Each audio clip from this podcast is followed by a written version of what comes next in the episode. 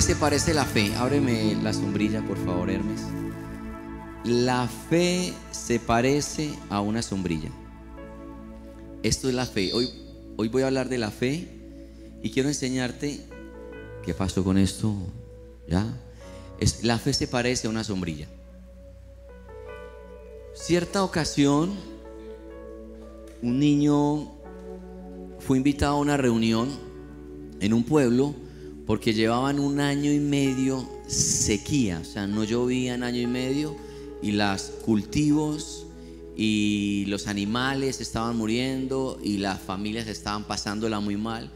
Entonces, un pastor de esa zona convocó una reunión de oración y pidió a todo el pueblo que vinieran a orar para que lloviera. Entonces, en esa noche, era un miércoles en la noche, llegó toda la comunidad a orar al parque para que lloviera. Pero solo un niño llevó una sombrilla así abierta. Todo el resto fue a orar, pero no creyó que iba a llover. Y solo el niño, que la palabra dice que tenemos que ser como niños, llevó una sombrilla así, llegó al parque con la sombrilla abierta. Y le dije, ¿usted qué hace? Pues vamos a orar para que llueva, me vine preparado. La fe se parece a una sombrilla. Y quiero como hablarte un poco acerca más de este tema tan trascendental. Porque la fe en el occidente de nuestro continente es diferente a la fe bíblica del oriente. La Biblia viene de allá y tenemos que entender qué significa la fe para nosotros que somos del occidente. Y tiene que haber como, como identificar qué es la fe, la fe bíblica. Y quiero enseñarte que, por ejemplo, la fe bíblica eh, se basa en creer y en obedecer. Otra vez. La fe de la Biblia, cuando habla de la fe, está refiriéndose a algo que tenemos que creer y algo que tenemos que obedecer. A ver, para ellos en el oriente, escuchar y obedecer es la misma cosa. O escuchar y hacer es lo mismo. Y por eso cito Santiago 2, 17. Así también la fe por sí sola, si no tiene obras, está muerta. Cuando habla obras, significa a obedecer la palabra que Dios está dando. Dice, así también la fe por sí sola, si no tiene obras, está muerta. Sin embargo, si alguien dirá, alguien dirá, tú tienes fe y yo tengo obras, pues bien, muéstrame tu fe sin las obras y yo te mostraré la fe por mis obras. ¿Tú crees que hay un solo Dios? Magnífico, también los demonios lo creen. ¿Quieres convencerme de que la fe sin obras es estéril? ¿No fue declarado justo nuestro padre Abraham por lo que hizo cuando ofreció al altar a su hijo Isaac? La fe sin obras está muerta. Yo tengo que ser coherente cuando tengo fe. Y tengo que ser coherente en la manera como pienso, como hablo, como camino, como vivo. Porque si Dios te da una palabra y tú tienes fe de saber que Dios no miente, entonces a partir de allí tú tienes que hacer cambios de la manera como hablas, como piensas y como vives. Porque es una fe que se refleja en la manera como yo vivo. La fe sin obras es muerta. Tengo que ser consecuente con lo que yo estoy diciendo que Dios va a hacer. Hay una fe como la de Tomás. Yo creo si veo. Y esta es la fe que en el occidente, acá en nuestro continente, es la que se ve. Ah, yo sí creo cuando vea. Yo creo porque más o menos sé cómo va a ocurrir el milagro, sé por dónde puede venir.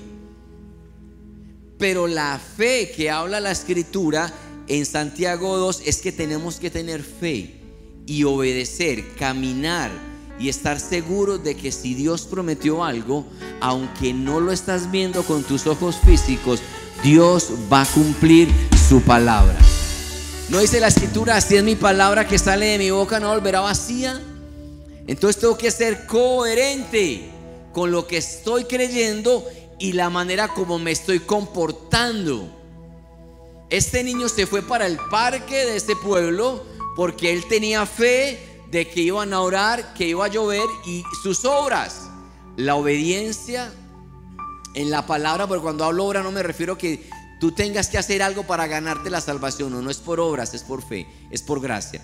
Pero cuando me refiero a obras en la fe es que tú tienes que caminar en obediencia a la palabra. ¿Qué hizo el niño? Bueno, vamos a orar para que llueva, vamos a llevar una sombrilla porque va a llover. Si Dios te dijo que este año te iba a dar victorias extraordinarias, vas a llevar la sombrilla porque victorias extraordinarias van a empezar a ocurrir en tu vida y no se ha terminado el año y hoy algo nuevo fue desatado. ¿Alguien dice amén a eso?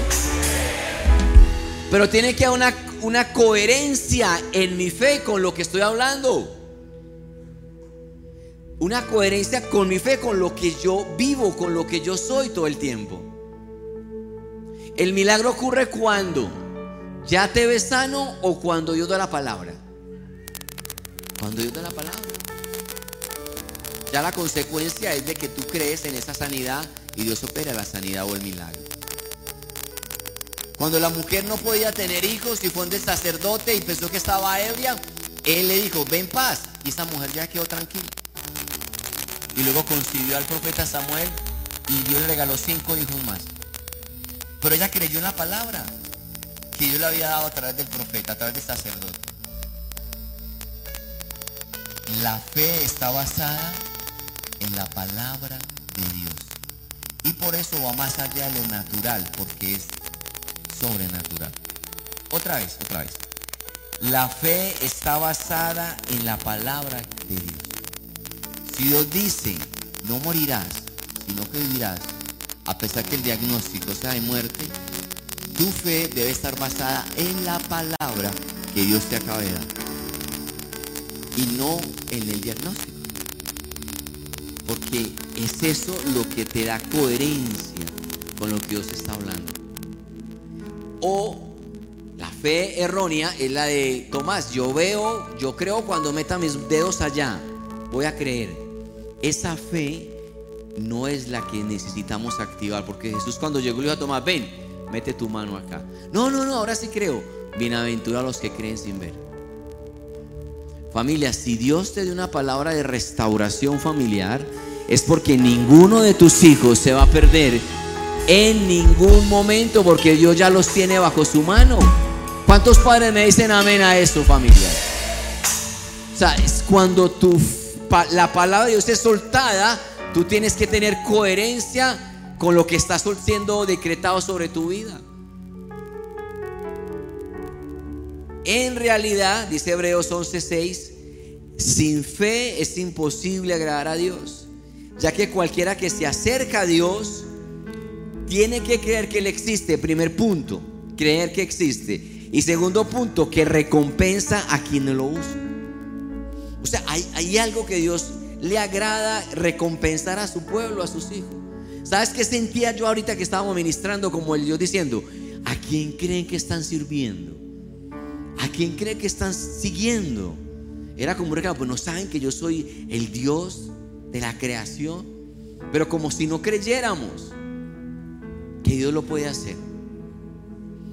La fe entonces, ¿qué es? Acción. La fe es acción. Porque no solo se trata de creer en Dios, sino de creer en su palabra.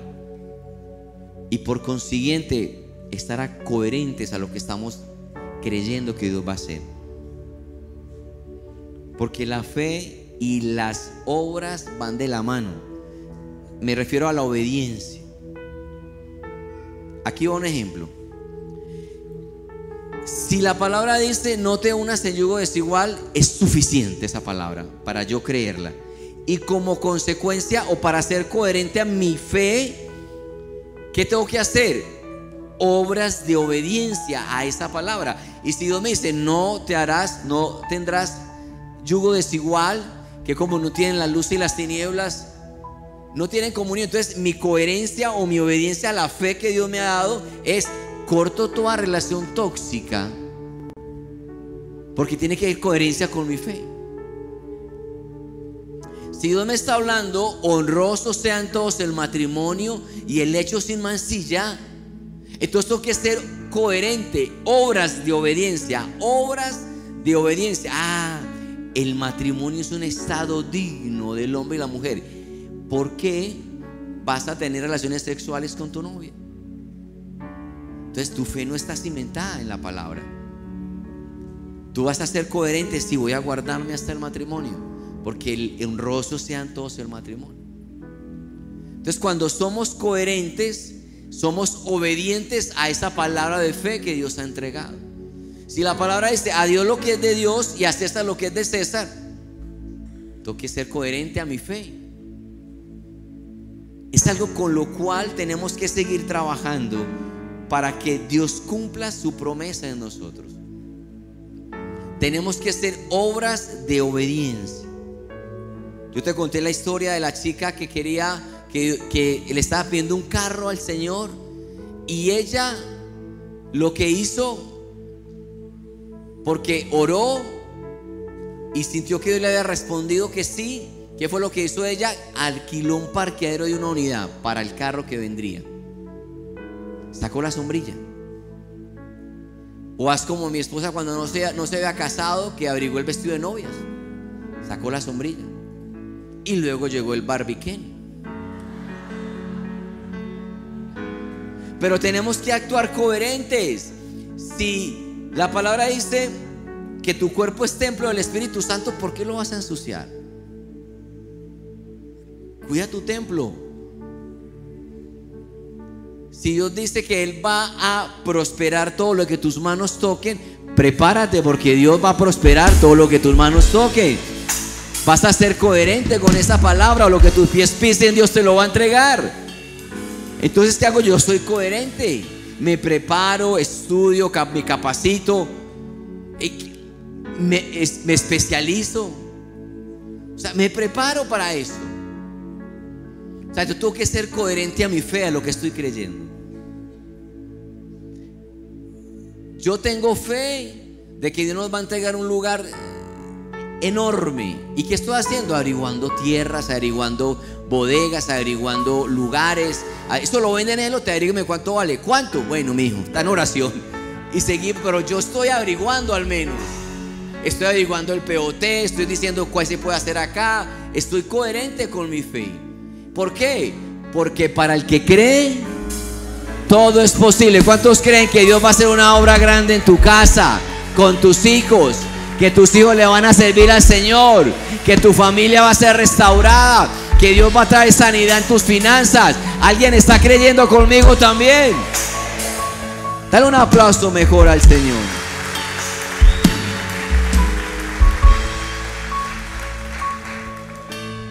Yo tengo que ser coherente con mi fe y ser la fe sin obras es muerta. Entonces yo quiero servirle al Señor en el área de la, de la política. Haz una carrera relacionada a eso. Yo quiero servirle en el arte, en la música. Capacítate. Empieza a tocar un instrumento. Yo quiero hablar dos, tres idiomas. Empieza a hablar bien el español primero. Pero, pero, pero, esfuérzate, haz obras. Yo quiero que mi matrimonio sea saludable. Ven a la próxima charla de parejas. O sea, yo tengo que, tengo que hacer algo. Pasos de obediencia. Yo tengo que estar eh, dando pasos de obediencia. Pastor, me quiero casar. Arréglate, muchacha. Porque no, no sabe. Entonces es algo como que yo tengo que lo que estamos haciendo este año, como queriendo dar pasos de fe, con la, extendiendo la visión de pagar la finca más rápido, de tener la pantalla. Esto es, esto es dar pasos de obediencia. Ya tocamos Teleantioquia, ya entramos a la finca, ya estamos, hemos cotizado tres pantallas, una en la China, otra en Miami, otra en Colombia. Y la plata, eso vendrá, eso es lo de menos. Lo importante es que estamos dando pasos de fe. Y cuando tú das pasos de fe, los cielos se empiezan a abrir. Dios empieza a traer la provisión. Dios coloca a la persona en tu camino. Dios te abre las puertas que están cerradas. Pero tengo que ser coherente a mi fe. La fe sin obras es muerta. Esta es la fe. La sombrilla. Hay cuatro preguntas que nos comen por dentro para que la fe se realice o para sostener nuestra fe. ¿Qué? ¿Cómo? ¿Cuándo? ¿Dónde? Eso nos revienta. Estas cuatro preguntas. ¿Qué? Dios le dice a Noé, Noé, construye un arca. Y Noé contesta, ¿qué? Mírate, guárdate en pureza sexual. ¿Qué? Pastor, estamos en el siglo XXI. Tú sabes, yo le tiro mucho, muy duro a la pureza sexual. Porque una iglesia donde está en avivamiento, las normas morales tienen que ser muy altas para que la unción repose en este lugar permanentemente y tenemos que subir el estándar. Hay que subir el estándar moral. Todo avivamiento tiene que subir el estándar para que permanezca la gloria. Vea, si este chico te pretende y quiere estar contigo íntimamente, que te ponga un anillo en el dedo, te traiga en el altar y que el pastor se lo case. Y usted entra. ¿Y sabes qué es lo tremendo de, de un matrimonio? Que todo el mundo sabe para dónde van. Pero salen dignos de la fiesta, felices. Y es lo que es hacer las cosas en orden lo que es hacer las cosas a la luz. Cuando yo me casé, eh, un pastor me llevó al hotel de acá a Río Negro en 25 minutos. Yo no sé quién tenía más afán, él o yo. Pero él me llevó rapidísimo.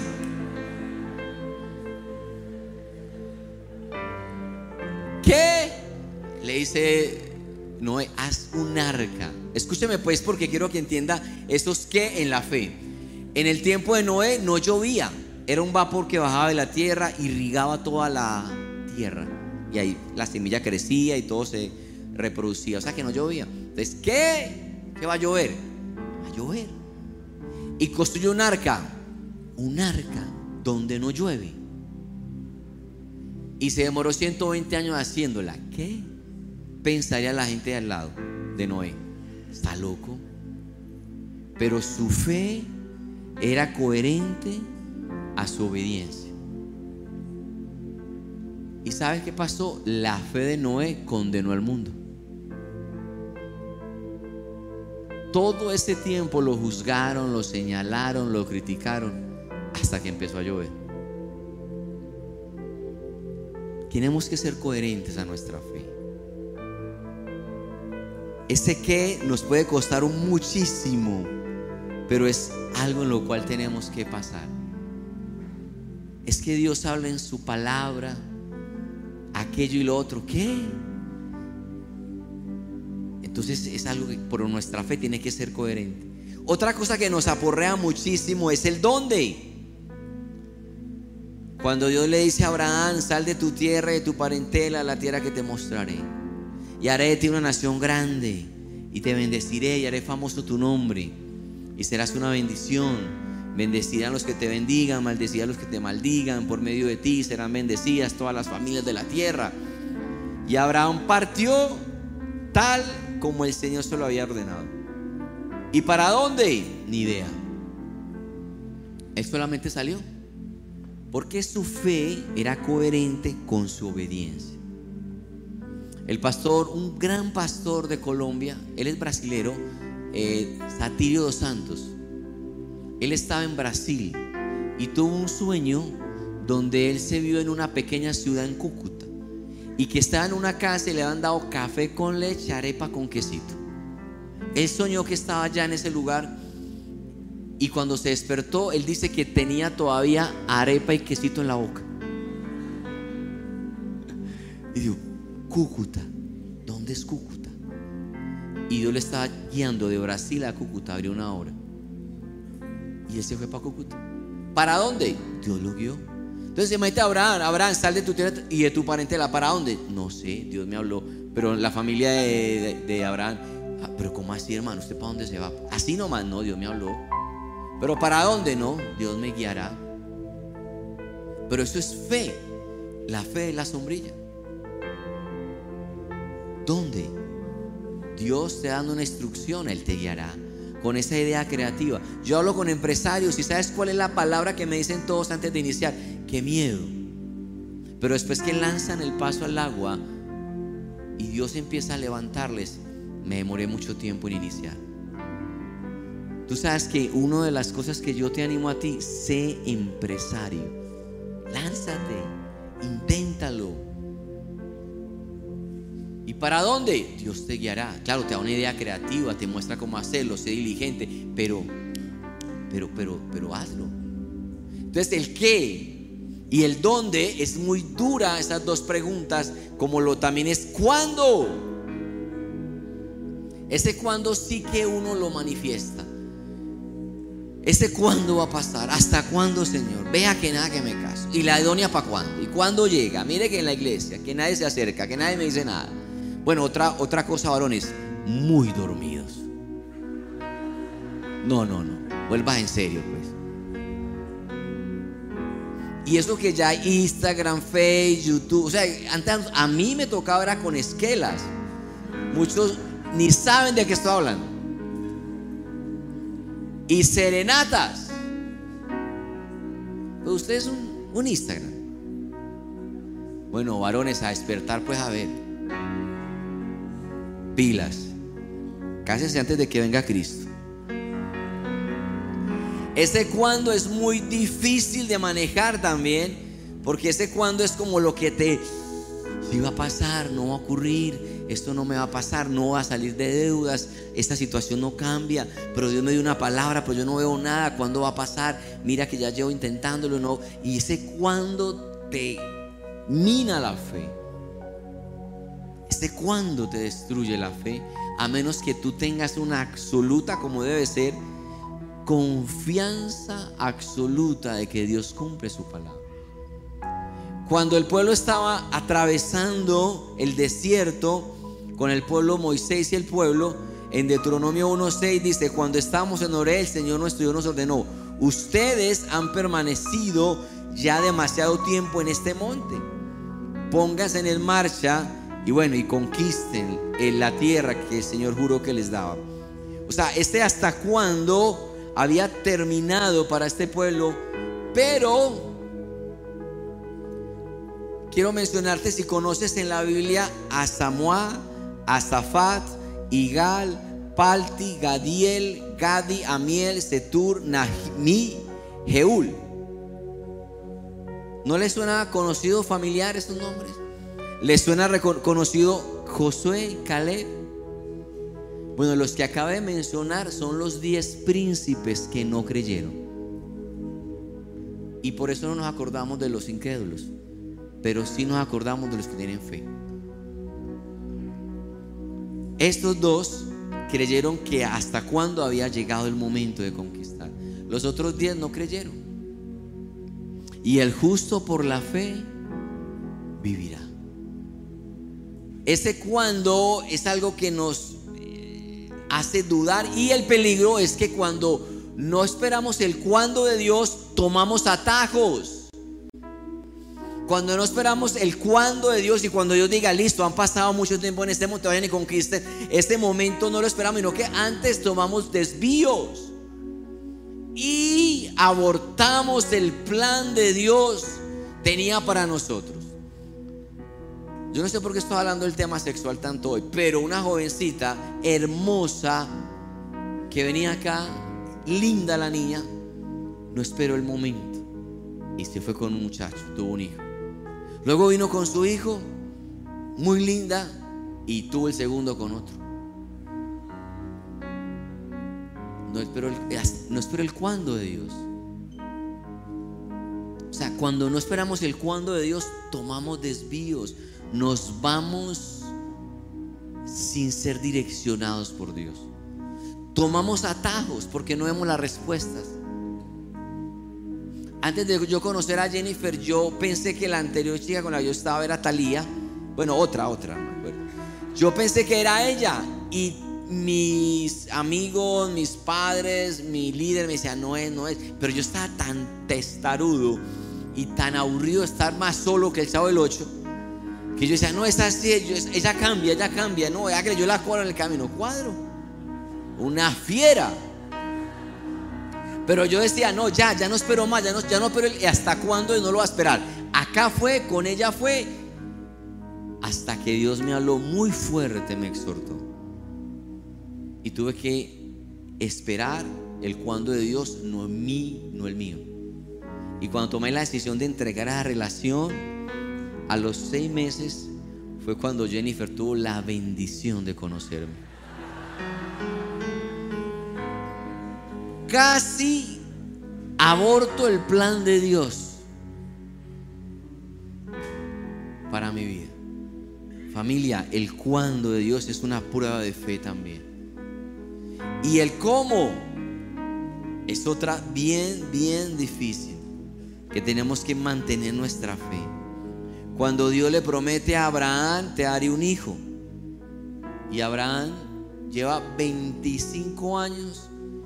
¿Y cómo va a pasar? Mi esposa estéril, yo anciano. ¿Cómo? ¿Cómo Dios me va a levantar de esta quiebra financiera? ¿Cómo Dios me va a poner en ese lugar de autoridad? ¿Cómo Dios va a hacer que yo acabe mi carrera? ¿Cómo va a hacer que Dios restaure mi casa? ¿Cómo? Pero está la fe. Dice en Romanos 4:17, delante del Dios, como está escrito, te he confirmado como padre de muchas naciones. Padre de naciones no tiene ni un hijo. Así que Abraham creyó, eso es fe, en el Dios que da vida a los muertos y que llama a las cosas que no son como si ya existieran. Esa es la fe. Contra toda esperanza, Abraham creyó y esperó. Y de este modo llegó a ser padre de muchas naciones. Hoy Abraham es llamado el padre de la fe. Tal como se le había dicho, así de numerosa será tu descendencia. Su fe no flaqueó. Aunque reconocía que su cuerpo estaba como muerto, pues ya tenía unos 100 años. Y que también estaba muerta la matriz de Sara. Familia, escúcheme, esto es fe. Fe en acción.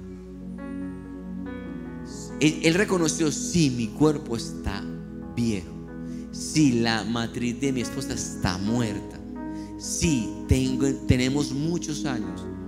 Pero dice ahí, ante la promesa de Dios, no vaciló como un incrédulo. No fueron como los diez príncipes que llegaron a ver la tierra prometida. Sí, la tierra es buena. Sí, hay leche y miel, pero no podemos entrar.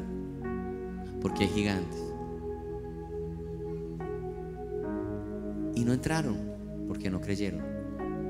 En cambio, Josué y sí, sí, sí, sí hay gigantes, pero es que el amparo de Jehová se ha apartado de ellos y está con nosotros. Sí, sí, sí hay gigantes, pero Dios es más poderoso.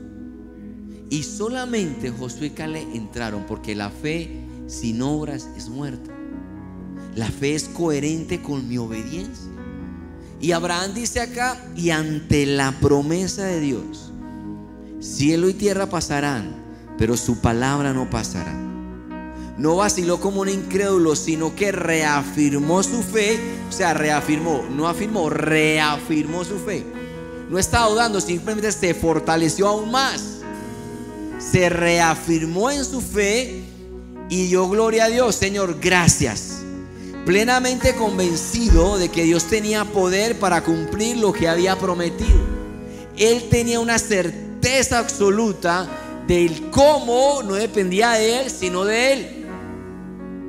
De cómo iba a ocurrir el milagro, cómo iba a ser padre de naciones, eso no dependía de él, dependía de Dios. Y él estaba plenamente convencido de que Dios iba a cumplir su promesa. Dios va a cumplir cada palabra que te ha decretado, iglesia. Tú tienes que tener la fe absoluta. ¿Sabes que Josué? Cuando estaba anciano, después de haber conquistado la tierra prometida, Josué dijo, ninguna de las buenas promesas que Dios nos dio, ninguna faltó. todas se cumplieron, cada una de ellas y todas ellas se cumplieron. No dudó, tuvo fe, no flaqueó, creyó. Quiero que te pongas sobre tus pies. Familia, no te dejes robar la fe. ¿Qué? ¿Cómo? ¿Cuándo? ¿Dónde? Concluyo con esto. La fe es...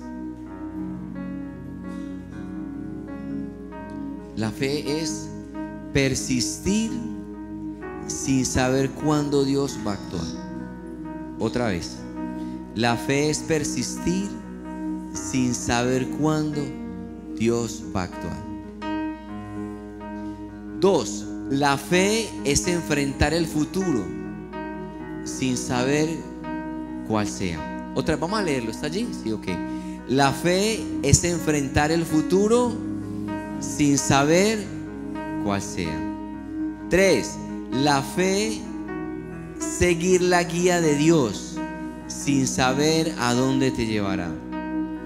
La fe es seguir la guía de Dios sin saber a dónde te llevará. Cuarto, la fe es esperar el tiempo de Dios sin saber hasta cuándo. Quinto, la fe es esperar un milagro sin saber cómo lo va a hacer Dios. Sexto, la fe es confiar en el propósito de Dios sin saber cómo va a ocurrir. ¿Qué dice Hebreos 11.1? Ahora bien, la fe es la certeza de lo que se espera, la convicción de lo que no se ve. Ahora bien, la fe es la garantía de lo que esperas, es la completa y absoluta confianza de lo que estás esperando, que no ves, pero que lo vas a cargar en tus brazos, que lo vas a tener en tu vida, que Dios lo va a cumplir, porque Dios es fiel para cumplir cada palabra que ha decretado sobre ti. ¿Cuánto le dan la gloria al Señor en esta noche? Así que cierra tus ojos y dile, Señor, yo creo en tu palabra, Señor.